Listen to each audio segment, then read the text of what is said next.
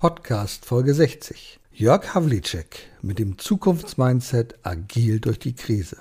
Heute spreche ich mit einem ausgebildeten Business-Philosophen. Jörg Havlicek ist leidenschaftlicher Unternehmer und Executive Mentor. Er begleitet seit 15 Jahren Unternehmer und andere Menschen, die Verantwortung tragen in ihrem Wachstum und ihrer Weiterentwicklung. Er erklärt mir, was es mit dem Zukunftsmindset auf sich hat und wie wir mit agilen Methoden besser durch die Krise kommen. Einer seiner wichtigen Erkenntnisse formuliert er so. Die einzige Revolution, die wirklich etwas bringt, ist diejenige, die in dir selbst stattfindet. Erfolg braucht Verantwortung. Der Podcast von und mit Udo Gast. Sie brauchen einen Mutmacher, der mithilft, Ihr Unternehmen sicher aus der Krise zu führen? Die Kontaktadresse von Udo Gast finden Sie direkt in den Show Notes. Jetzt für Kurzentschlossene. Es gibt aktuell noch einen Platz. Liebe Zuschauer, liebe Zuhörer, herzlich willkommen beim Gastredner. Heute geht es auch wieder um das Thema Erfolg braucht Verantwortung. Ich habe einen besonderen Gast, dem ist auch die Verantwortung ans Herz gewachsen. Und deswegen ist er mir so sympathisch. Ich bin ihm begegnet persönlich bei Speakers Excellence. Das ist dort, wo die ganzen hervorragenden Redner zusammenkommen. Er ist auf der Bühne und er nimmt sein Publikum in Bann, gefangen mit dem Thema Mindset. Herzlich willkommen, Jörg Havlicek. Ja, hallo Udo. Ich freue mich, dass ich da bin. Sehr schön. Auf ein interessantes Gespräch. Das wird immer interessant, denn ich spreche ja nur mit interessanten Leuten. Ich spreche heute mit einem Business-Philosophen. Ich habe überhaupt keine Ahnung. Erzähl doch mal, mein lieber Jörg, wie kommst du dahin, wo du heute bist? Du bist Autor, du bist Redner, du bist Coach, Business Coach, du begleitest Unternehmen in schwierigen Situationen, du begleitest Führungskräfte zum Thema Mindset, zum Thema Verantwortung. Wie bist du dahin gekommen? Das konnte ich leider nicht finden. Ja, das ist gut, dass du das nicht finden konntest. Bei mir ist das persönlich sehr viel lieber, dass wir uns da persönlich okay. drüber austauschen, ja. anstatt groß und breit irgendwelche mhm. Wallpapers im Internet zu haben. Wie bin ich da hingekommen? Das ist eine gute Frage. Wie die Jungfrau zum Kind. Und das ist für mich auch wieder ein Beweis für die Tatsache, dass sich im Leben die Punkte verbinden, so wie Steve Jobs das mal genannt hat, connecting the dots. Ich habe also tatsächlich, wenn du den Business-Philosophen ansprichst, im mhm. Nebenfach Philosophie studiert. Da hat mich insbesondere die Ethik immer interessiert. Im Hauptfach hatte ich Kommunikation und Sprachen, Literaturwissenschaften. Das ist so mein Ausgangspunkt. Ich bin immer neugierig auf Menschen gewesen, bin viel in der Welt unterwegs gewesen, habe dann festgestellt, Mensch, die Menschen, Menschen, die erfolgreich sind, denen ist alle eine besondere mentale Einstellung zu eigen. Das Thema hat mich dann umgetrieben, das Thema Mindset habe dann nach Berufserfahrungen in der Tourismusbranche, in den Medien, an Hochschulen, bei Lehraufträge den Weg gefunden in die betriebliche Fortbildung ins Training, Coaching weitestgehend, habe mich selbstständig gemacht in recht jungen Jahren mit knapp Anfang 30 in einem Unternehmen, was es heute noch gibt. Das ist Business Culture, mhm. wo wir eben als Executive Mentors Leadern zur Seite stehen und sie dabei unterstützen, sich selbst und auch ihre Organisation weiterzuentwickeln. Du bist Magister Artium. Korrekt, ja. Das steht für also Meister der Künste? Nee. Ja, Ganz oh, genau. Ah. Das ja, kommt aus dem Mittelalter. Ne? Ja, okay. So als ist das ist im Grunde aus, der. ist im Grunde der MA heute. Ne? Heute würde man ein ah. Master sagen. Und mentale Einstellung ist dein Thema. Du sagst, die mentale Einstellung multipliziert die Summe aus Wissen und Beharrlichkeit. Ist das richtig? So, das hast du mal gesagt. Äh, da hast du gut zugehört und selbstverständlich, also wenn wir von der Weiterentwicklung von Menschen ausgehen, dann ist ja gerade im unternehmerischen Kontext ganz häufig die Frage, wie bringe ich die Leute dahin, dass sie eben Leistung generieren können, dass sie am Erfolg des Großen und Ganzen partizipieren können. Da wird sich häufig fokussiert auf Kenntnisse und Fertigkeiten. Da gibt es auch super Trainings, Programme, weiterbetriebliche Fortbildung. Dann ist auch klar, dass eben eine gewisse Beharrlichkeit, also ein Willen, ein Mut zur Umsetzung dazu gehören. Und aus meiner Sicht, das ist zumindest meine Erfahrung nach bei 20 Jahren in der Branche, ist die Einstellung, die dann das Ganze nochmal multipliziert. Ja, das ist richtig. Jetzt kenne ich so viele Leute, die sagen, ach, erzähl mir nicht diesen Blödsinn, Mindset, Mindset, Einstellung, kenne ich alles. Mhm. Ja, und ich sagte immer, aber da steckt ein bisschen mehr dahinter. Was steckt denn so viel mehr dahinter, als zu sagen, ja, ja, ich weiß, es ist alles Einstellungssache? Ja, der Begriff Mindset ist ja heute ein weitläufiger, der wird wie mhm. die Sau durchs Dorf getrieben seit fünf Jahren ungefähr.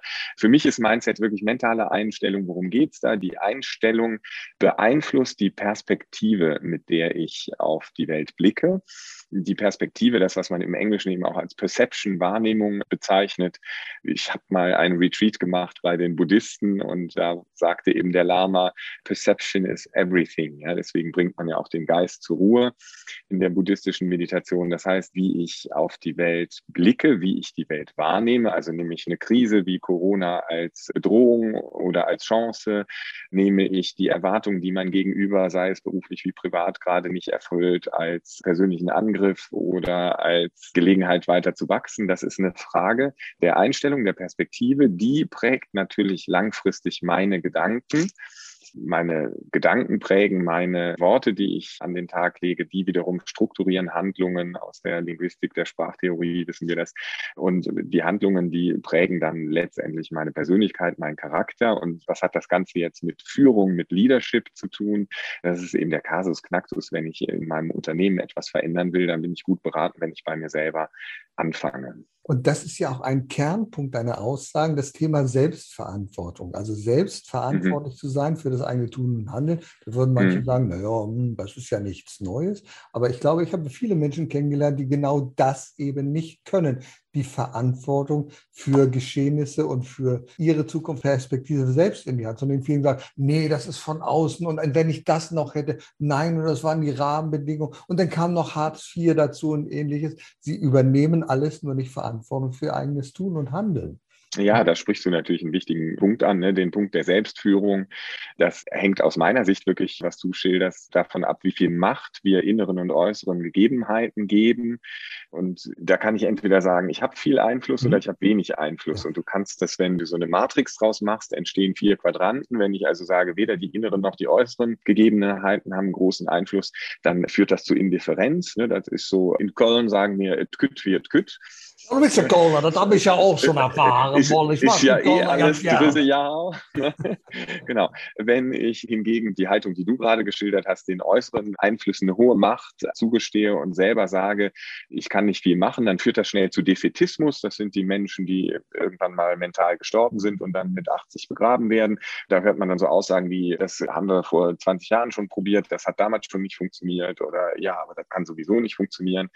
Umgekehrt, wenn ich natürlich inneren Einflüssen ein hohes Maß zugestehe, dann liegt da die Gefahr drin der Selbstüberschätzung. Das ist aus meiner Sicht eine Falle, in die viele Führungskräfte, Verantwortungsträger, Leader hineintappen, dass sie irgendwann sagen, boah, ich kann alles reißen. Und dann werden sie eben vom Leben vor Situationen gestellt, die nicht mehr beeinflussbar sind. Und die Selbstbestimmung, wie ich das nenne, ist, liegt eben darin zu erkennen, dass wir einen Großteil der Dinge beeinflussen können und uns darauf fokussieren, die voranzubringen, da anzupacken, bei gleichzeitiger Akzeptanz für alle diejenigen Dinge, die wir nicht verändern können.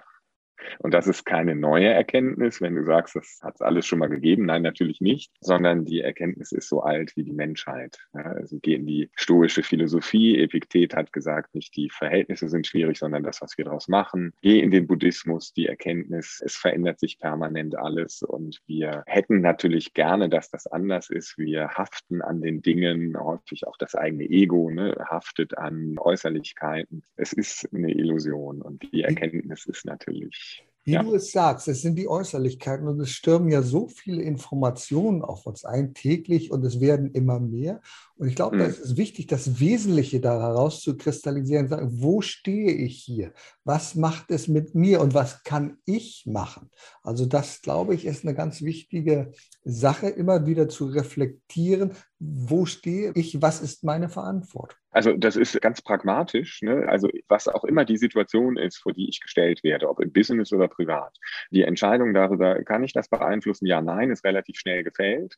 Und dann gibt es nur die zwei Wege. Entweder ich akzeptiere es, also wenn ich es nicht beeinflussen kann, und gucke dann, was, wie ich das Beste aus der Situation mache. Mhm. Oder ich packe an und verändere es, wenn ich es beeinflussen kann. Und wenn ich nochmal kurz zurückkomme, du hattest gesagt, vielen Verantwortungsträgern fällt es schwer, Verantwortung zu übernehmen. Also dieses Verantwortung übernehmen, dass ich für das einstehe, was geschehen ist und den Beitrag, den ich selbst dabei hatte, auch anerkenne, sei es in der Entscheidung als Verantwortungsträger, Leader, Manager in der Politik, in der Gesellschaft. Warum fällt das schwer? Das ist, glaube ich, auch menschlich ein Stück weit. Das dürfen wir ja auch nicht vergessen. Und gleichzeitig sind wir da bei dem, was ich immer bezeichne als die größten Fauxpas im Leadership. Was sehen wir dann häufig in Organisationen, im Unternehmen? Dann wird der Fehler dem anderen zugeschustert. Man versucht irgendwie auf die Verhältnisse zu schieben. Warum ist das so? Weil aus meiner Sicht oder Erfahrung in vielen Organisationen die Bedingungen der Möglichkeiten für ein anderes Umgehen mit Fehlern, mit Krisen nicht vorhanden sind, die da nämlich wären Offenheit, Vertrauen, die zu befördern. Und das kann ich natürlich als Organisation, als Unternehmer. Ich kann die Dinge, die Vertrauen, Motivation, Offenheit behindern, aus dem Weg räumen. Und auch dann habe ich noch keine Garantie dafür, dass alle offen, vertrauensvoll, eigenverantwortlich und intrinsisch motiviert an das Tagwerk herangehen. Ich habe allerdings die Wahrscheinlichkeit erhöht, dass ich das gewünschte Verhalten, was sich eben viele Unternehmer wünschen, nämlich Eigeninitiative, gute Vorschläge, Innovationskraft, Eigenverantwortung, dieses gewünschte Verhalten, die Wahrscheinlichkeit, dass sich das zeigt, habe ich dann erhöht, wenn ich die Missstände aus dem Weg räume stelle immer wieder fest in meinen Kontakten mit Unternehmen, dass man oft auf der Suche nach Schuldigen ist. Irgendjemand muss mhm. schuld sein und nicht mhm. nach Verantwortlichkeiten. Wir sehen das mhm. jetzt aktuell in der Afghanistan-Entwicklung gesagt, wer ist schuld? Ja. Wir müssen auf irgendeinen genau. zeigen, ja. wo wir sagen, Du hättest es wissen müssen, du hättest es wissen. Es haben offensichtlich alle nicht gewusst in der westlichen Welt, wie es sich entwickelt. Ja. Aber wir suchen immer nach den Schuldigen, anstatt wir sagen, okay, was können wir tun? Wie können wir jetzt Verantwortung übernehmen für die Situation? Wie kommen wir am besten daraus? Absolut. Ja, ne? Und das mhm. konnte man jetzt im Großen und Ganzen in der Weltpolitik wieder sehen, ob sie es nicht gewusst haben oder nicht haben wissen wollen. Selbst da würde ich noch ein Fragezeichen dran machen. Und ja, anstatt zu sagen, wie sieht die Lösung aus, das ist natürlich, ne? also such nicht nach dem Schuldigen, sondern nach der Lösung. Das ist das eine. Im organisationellen Kontext, also von Unternehmen und je größer die Organisation, desto schwieriger ist es natürlich, bestimmte Impulse hineinzutragen, stellt sich da eben auch die Frage, was verregel ich alles, wo dann durch eine Regelung, die vielleicht gar nicht notwendig ist, auch wieder Fehler entstehen können. Selbst davor gibt es dann noch bei den Bedingungen der Möglichkeiten für Verantwortung anzusetzen, sich zu fragen, hey, welche Regeln geben wir uns und was überlasten wir der Freiheit und dem Verantwortungsgefühl jedes Einzelnen. Viele haben ja auch gesagt, naja, das konnte ja keiner wissen. Wir konnten ja nicht in die Zukunft schauen. Du bist mhm. vielfacher Buchautor, hast interessante Artikel geschrieben und hast dich mit der Zukunft beschäftigt. Und zwar mit einem ganz speziellen Thema, nämlich mit dem Zukunft-Mindset.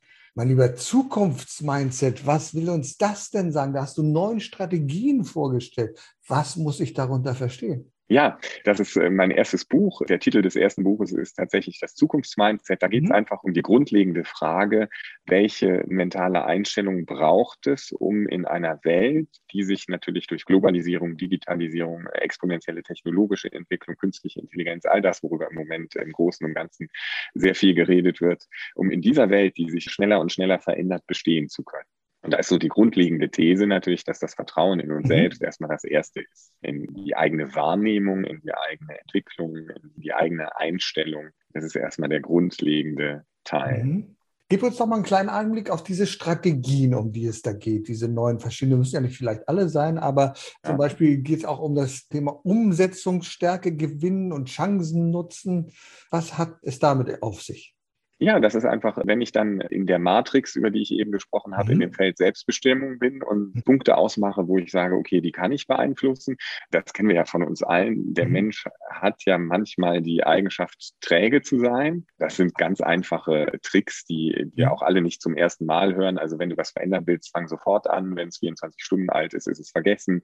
Bleib dran, nutze Momentum, sorg dafür, pack an und dann äh, gibt es natürlich auch ganz einfache Tools, sowas wie Checklisten, auf die ich zurückgreifen kann, um wirklich eine nachhaltige Entwicklung sicherzustellen. Und bei all dem gilt natürlich, das finde ich immer wieder sehr, sehr wichtig, es ist der eine Pol, ja, also Zielorientierung, Umsetzung, Controlling, dafür sorgen, dass man Dinge auch wirklich erreicht, die man sich auf die Fahne schreibt. Das ist der eine Pol.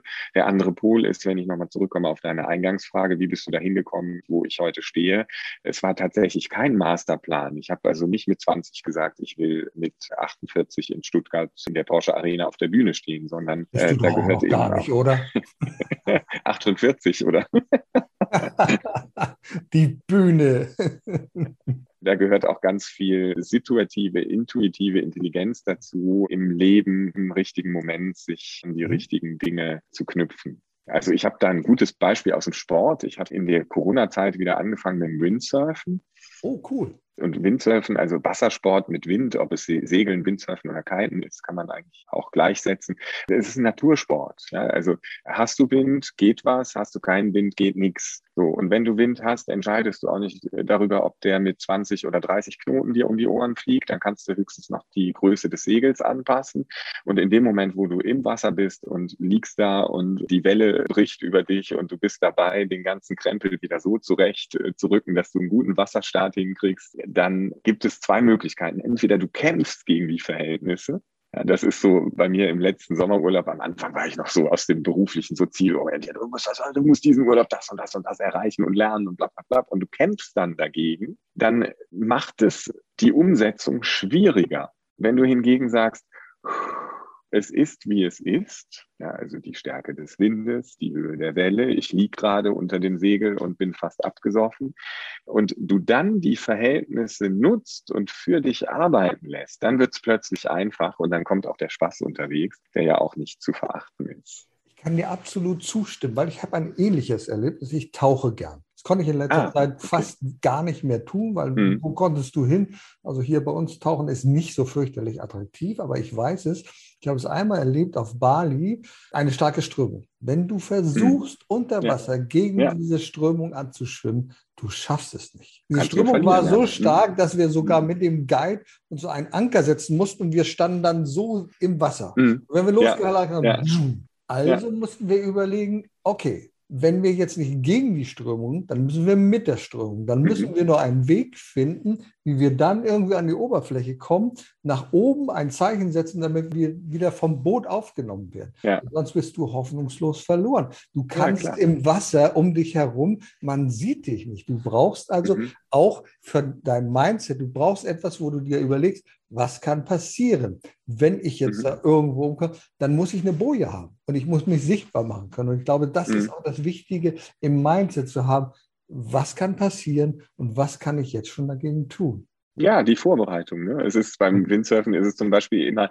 Ersatztampen um den Gabelbaum gewickelt zu mhm. haben, weil es kann ja tatsächlich mal passieren, dass irgendwas reißt und dann bist du irgendwie Kilometer weit draußen und musst dann gucken, wie du mit situativer Intelligenz in der Situation wieder die Dinge so zurechtrückst, dass du wieder ans Ufer kommst. Du sprichst auch von einem Leadership-Mindset. Also so ja. künftigen Leadership Mindset. Und da geht es, glaube ich, um Kreativität und Innovation. Wie schafft man das? Das ist natürlich die Kernfrage, die sich heute viele, viele mhm. Unternehmen stellen, die entweder vom Markt unter Druck geraten sind oder durch das hohe Veränderungstempo oder weltweite Konkurrenz oder Digitalisierung, künstliche Intelligenz, dass Geschäftsmodelle obsolet werden. Und da steht, glaube ich, also ohne jetzt generalisieren zu wollen, da steht beinahe jedes Unternehmen heute vor der großen Herausforderung, möglichst die Kreativität und die Innovativität in den eigenen Reihen anzuzapfen.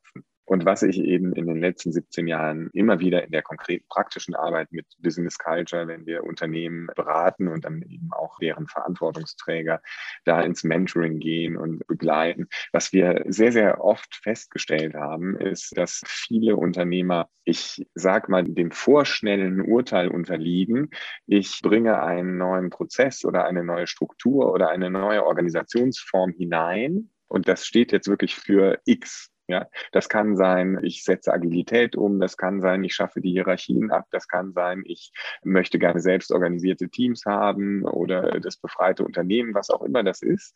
Ja, und im Management und Leadership hast du ja so alle zwei Jahre immer wieder neue Moden, die über den Markt getrieben werden. Im letzten Jahr kam dann OKR, ne, Objectives and Key Results. Das ist ja auch im Grunde was, was in den 80ern schon mal mit Management bei Zielvereinbarungen da war. Und, und häufig unterliegen dann Unternehmer oder Manager dem vorschnellen Urteil, okay, dann führe ich das ein, ne, irgendwie Agilität, ich mache mal Scrum und dann läuft das schon. Und dann stellen sie irgendwann fest, okay, so einfach ist das eben nicht. Es ist nicht damit getan, einen Prozess, eine Struktur irgendwie neu aufzusetzen und dann ticken alle Menschen super kreativ und lösungsorientiert und haben keine Probleme mehr und bringen die besten Innovationen, die besser sind als das, was Apple irgendwie liefert, sodass wir dann am Markt einen Vorsprung haben. Das funktioniert nicht und deswegen haben wir gesagt, okay, wenn ich in die Richtung gehen will, dass ich eben Kreativität und Innovativität voranbringe im Unternehmen, dann muss ich vorher im Idealfall die, ich komme nochmal zurück auf diese Formulierung, die Bedingungen der Möglichkeiten für, das ist übrigens ein Ausdruck, der kommt aus der Philosophie von Immanuel hm. Kant, ja, also ah, er hat die Bedingungen der Möglichkeiten für Erkenntnis mhm. untersucht und wir arbeiten eben an den Bedingungen der Möglichkeiten für die Umsetzung von Agilität oder von Selbstorganisation, Selbstführung, ganz spannendes Thema. Und da sind wir beim Menschen ja, beim Menschen und seiner Natur. Da setzen wir an das ist im Prinzip die Bereitschaft, mit Veränderungen umgehen zu können. Wir haben eben gerade schon mal drüber gesprochen im Zusammenhang mit Mindset allgemein.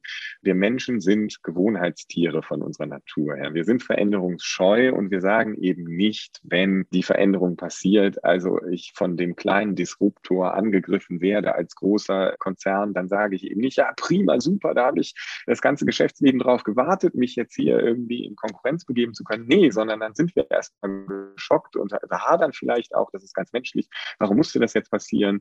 Und da setzen wir an, eben erstmal Menschen darin zu unterstützen, mit Veränderungen konstruktiv und optimistisch umgehen mhm. zu können.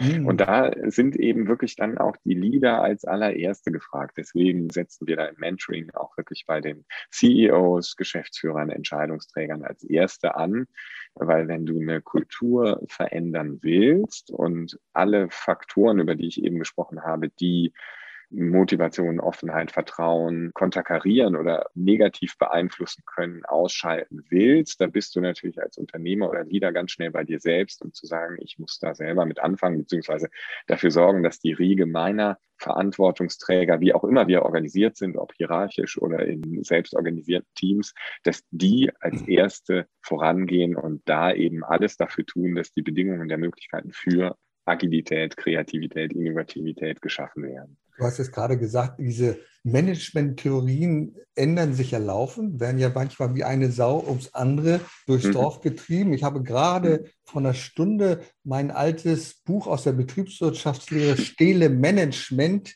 Lehre, mhm. sechste Auflage zur Seite gepackt, habe mal drin rumgeblättert, habe gesagt, naja, historisch ganz schön, ganz gut betrachtet, kannst du jetzt nichts mehr mit anfangen. Ich glaube, da hat sich auch die Position der Führungskraft dramatisch geändert. Früher war das der Chef, der gesagt hat, oh, frag mal den Chef. Ja, ja, das weiß der mhm. Chef, der weiß es.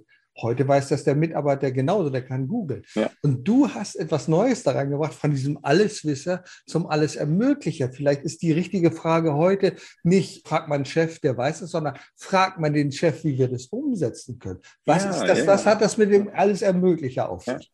Ja, also wenn du so Ansätze wie Agilität oder Selbstführung oder selbstorganisierte Teams betrachtest, dann ist ja an der Stelle ein Teamleiter oder Product Owner nicht mehr die Führungskraft an sich, die im traditionellen Sinne qua Hierarchie aufgrund der Rolle Backslash Position, die sie einnimmt, Autorität hat, sondern der Verantwortungsträger ist derjenige, der den Prozess zur Lösungsfindung moderiert und gestaltet, beziehungsweise dann eben auch auf der Erkenntnisse der agilen Entwicklung, die ja aus der, aus der Softwareentwicklung kommt, sich darüber bewusst ist, dann als Scrum Master, dass wir, wenn wir einen Prozess angehen, nicht zu Beginn schon vollumfänglich über sämtliche Ziele und das, was erreicht werden soll, Bescheid wissen können, sondern ganz, ganz viele weitere Aspekte entstehen erst unterwegs. Das ist ein, ein hermeneutischer Prozess. Es ist genauso wie wenn du einen Roman liest. Zum zum mhm. ersten Mal und du hast das Ende und du würdest jetzt den Roman ein zweites Mal lesen, dann würdest du die ersten Kapitel und alle Kapitel vor dem Ende anders lesen auf der Basis des Wissens, dass du weißt, wie es ausgeht, als bei der ersten Lektüre. Und ähnlich ist das ja in agilen Entwicklungsprozessen mhm. auch, sodass eben dadurch Tempo reinkommt und da mhm. obliegt es dann den Verantwortungsträgern viel, viel mehr, diese Prozesse zu moderieren. Und Achtung, aus meiner Sicht ist da eben wirklich, da sind wir dann wieder beim Mindset. Das ist natürlich eine vollkommen andere Rolle als ich bin Abteilungsleiter für XYZ ja, und habe qua Sternen auf dem Revers Macht und verfolge hier Ziele, sondern da werde ich auch ein Stück weit vom eigenen Ego mich verabschieden müssen. Und das ist ein Prozess bis dahin, dass ich meine frühere Rolle vielleicht überflüssig mache, weil es dann keinen Abteilungsleiter mehr geben muss, wenn wir neu organisiert sind. Und das ist natürlich ein Prozess, das ist eine Hausnummer. Ne? Sag mal Leuten, ey, wir machen jetzt Agilität und macht da mit und arbeitet daran, nicht nur eure Mitarbeiter zu empowern, sondern so euch selbst auch abzuschaffen dann brauche ich natürlich auch eine Perspektive, was kommt denn danach? Sich ja viel geändert und früher lief ja vieles über das Autoritätsprinzip, Hierarchie, Druck, hm. Druck, mhm. Druck. Das ist ja heute anders geworden. Du hast ja mhm. vorgestellt gesagt, naja, Druck ist nicht das Richtige. Aber was ist es dann? Du hast davon Sog geschrieben. Was macht ja, genau. diesen Sog aus? Ja, der Gegenbegriff zu Druck ist Sog. Wenn ich noch einen Moment beim Druck bleibe, dann ist zumindest aus der Praxis, die ich erlebe in fast 20 Jahren, sind gewisse Rudimente, die mit diesem Bild des Druckes noch zusammenhängen, sind immer noch vorzufinden. Wo kommt das her? Aus dem Industriezeitalter, wo eben, ich sag mal, das Bild des Unternehmens als gut geölte Maschine, wo ein Rädchen ins andere greift und Prozesse sind vorhersehbar, die Zukunft kann vorhergesagt werden, wir können alles kontrollieren und steuern, also dementsprechend ist Kontrolle auch besser als Vertrauen. Dem liegt ein Menschenbild zugrunde noch aus dem Taylorismus, als die Mitarbeiter von Ford am Fließband standen. Menschen sind von sich aus nicht motiviert, sie müssen über Anreize irgendwie dahin gebracht gebracht werden und so weiter und so fort. Das ist so das Management- und Führungs- und Organisationsbild aus dem Industriezeitalter. Und interessanterweise hast du eben heute noch Relikte davon. Und wenn du dann sagst, ey, wir machen jetzt hier die selbstführende Organisation und du trägst das rein und hast aber irgendwo noch im Mindset von wichtigen Verantwortungsträgern Relikte dieser autoritären Struktur, dann ist das natürlich was, was nach hinten losgeht, weil die Menschen an der Basis sagen, ey, ihr sagt hier, wir wollen Agilität machen oder Freiheit oder befreite Unternehmen. Und die erlebte Realität sieht vollkommen anders aus weil zum Beispiel noch Instrumente da sind des Controllings, die eigentlich Stichwort Verriegelung schon lange hätten in Ablage P landen können, dann fördert das nicht gerade die Glaubwürdigkeit für neue Strukturen und Prozesse an der Stelle. Und deswegen ist Gegenpol zum Druck ist natürlich der Sog. Das heißt, wenn wir mal das Beispiel Motivation nehmen, das finde mhm. ich immer sehr, sehr wertvoll. Otto Rehagel hat mal gesagt, Geld schießt keine Tore. Ich finde das Ganze spannend, wenn du, also bei, bei kleinen beim Kindern. FC Bayern offensichtlich schon. ja, das ist äh, noch die Frage. Oder ist das falsch? Das dürfte also äh, damit zusammenhängen, so dass, dass Yeld die besten Kenntnisse und Fähigkeiten und Talente kaufen kann, natürlich. So ist das genau. und wenn ich an meinen Sohn zum Beispiel zurückdenke, als der so in dem Alter war, wo er Puzzles machte oder sowas, oder der Zauberwürfel, ja, als der ihm war damit hat er sich über Stunden beschäftigt, weil die, die Anmut der Aufgabe, das Rätsel zu lösen, so faszinierend war. Da brauchtest du dir nicht zu sagen, jetzt arbeite noch mal zwei Stunden an deinem Zauberwürfel, sondern das hat er aus sich heraus gemacht und sogar noch weiter gesprochen. Wenn ich jetzt dafür gekommen wäre und gesagt habe, so, du kriegst für jeden gelösten Würfel einen Euro, dann hätte ich wahrscheinlich diese intrinsische Motivation zerstört. Also das heißt, das Menschenbild, was komplett konträr ist zu dem Tayloristischen, ist, Menschen sind von sich aus motiviert, sind sich aus verantwortlich. Die haben eher die Neigung zu vertrauen als zu misstrauen. Und also auf der Basis dieses Menschenbildes ausgehe, dann ist das natürlich etwas, was ich ja nutzen kann, wenn ich auf der Basis der Organisation die Bedingungen der Möglichkeiten dafür schaffe, dass das auch zum Tragen kommen kann. Und nicht durch falsche Anreize, überkommene Prozesse, auch ein ganz wichtiger Punkt, faule Äpfel, von denen man sich nicht traut, sich zu trennen, ja, der sprichwörtliche tote Gaul, der geritten wird. Und dann werden noch Expertenkommissionen gegründet, um zu gucken, wie tot der denn eigentlich ist, ob nicht fünf tote Gäule den besseren Job machen. Das ist etwas, was ich immer wieder erlebe, dass die Entscheidungen auch mal ganz klar Nein zu sagen viel zu spät getroffen werden. Das ist so die Matrix aus Cultural Fit und Performance. Jetzt lass uns ähm, mal über ein weiteres Thema hm? sprechen, weil ich das sehr wichtig finde. Du hast ein weiteres Buch geschrieben und da geht es um ein agiles Mindset. Das Wort Agilität hast du jetzt schon öfter angeführt. Manch einer unserer Zuhörer oder Zuschauer sagen, ja, agil, agil, das höre ich immer wieder. Was ist das eigentlich? Kannst du uns mal einen ganz kurzen Abriss geben, worum es geht um Agilität und was das agile Mindset ist? Ja, klar, gerne. Also Agilität ist, um es kurz zu fassen, die schnelle Anpassungsfähigkeit eines Systems mit dem Ziel des Systemerhalts. Also muss mich schnell verändern, damit es mich morgen noch gibt als Organisation, mhm. Unternehmen. Das kommt ursprünglich, hatte ich schon mal kurz erwähnt, aus der Softwareentwicklung, dass mhm. man eben in Entwicklungsprozessen von Software, von ERP oder anderen Softwares festgestellt hat, okay, in dem Moment, wo wir anfangen zu entwickeln, mhm. sind noch nicht alle Parameter so bekannt, die wir brauchen für ein möglichst gutes Endergebnis. Mhm. Und deswegen ist man eben weg von einem Projektmanagement, wo am Anfang qua Pflichtenlastenheft schon alles definiert war, hin zu einem sogenannten agilen Projektentwicklung oder Softwareentwicklung, wo unterwegs noch ganz viele Änderungen, die vor allen Dingen von Kundenseite kamen. Erfolgreiche Unternehmen denken ja das Unternehmen vom Kunden, vom Markt aus und nicht von, also von außen nach innen und nicht von innen nach außen. Und hat dann eben diese Prinzipien übernommen fürs mhm. Projekt Projektmanagement, in dem man in wesentlich kürzeren Einheiten unterwegs ist. Und das Ganze wurde dann übertragen, nicht nur auf die Softwareentwicklung, sondern auch auf andere Projekte beziehungsweise auf Unternehmensführung. Und da gilt eben das, was ich eingangs schon mal erwähnte, neue Strukturen und Prozesse sind dann besonders erfolgreich, wenn wir die Menschen vorher abgeholt mitgenommen haben. Und da sind wir mhm. natürlich gerade bei Agilität, bei der Veränderungsbereitschaft der Menschen.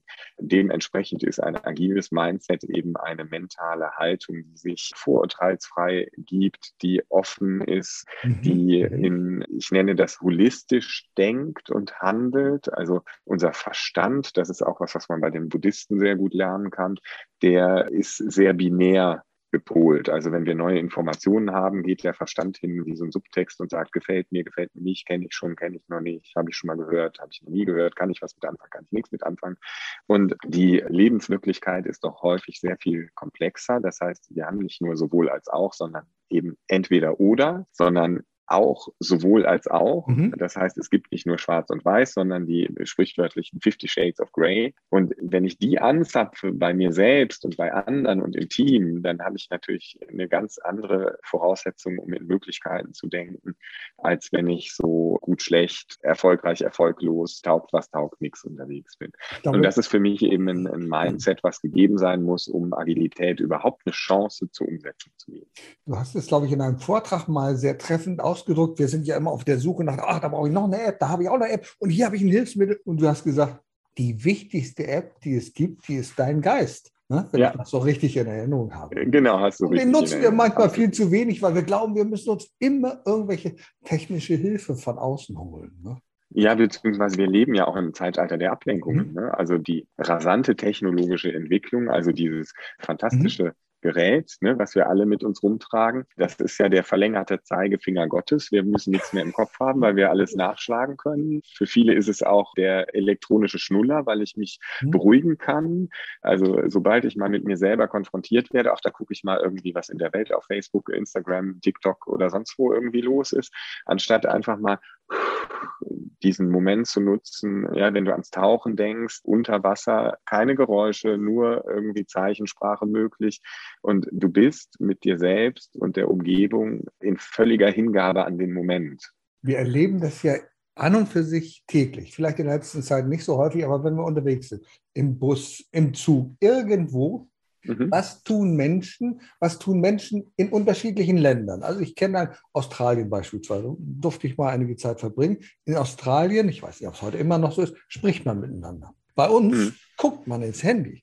Und das haben wir öfter ja. schon erlebt. Du sitzt in einem Restaurant, da sitzt ein älteres Ehepaar, die gucken mhm. ins Handy, aber beide in ihr eigenes. Und ich denke, warum ja. redet ihr nicht miteinander? Das wäre doch eine Möglichkeit. Ja, und okay. wenn du dann in Köln ins Brauhaus gehst, ne, da ist der Kellner der Köbis, ja. der ist so ruppisch. Ne? Da war ich mal im Brauhaus und da hat ein Pärchen ja. gesessen und er hat ins Handy geguckt und dann kam der Köbis und hat gesagt, hey, du, du nimmst jetzt das Handy aus der Hand und unterhältst dich mit Dinge froh.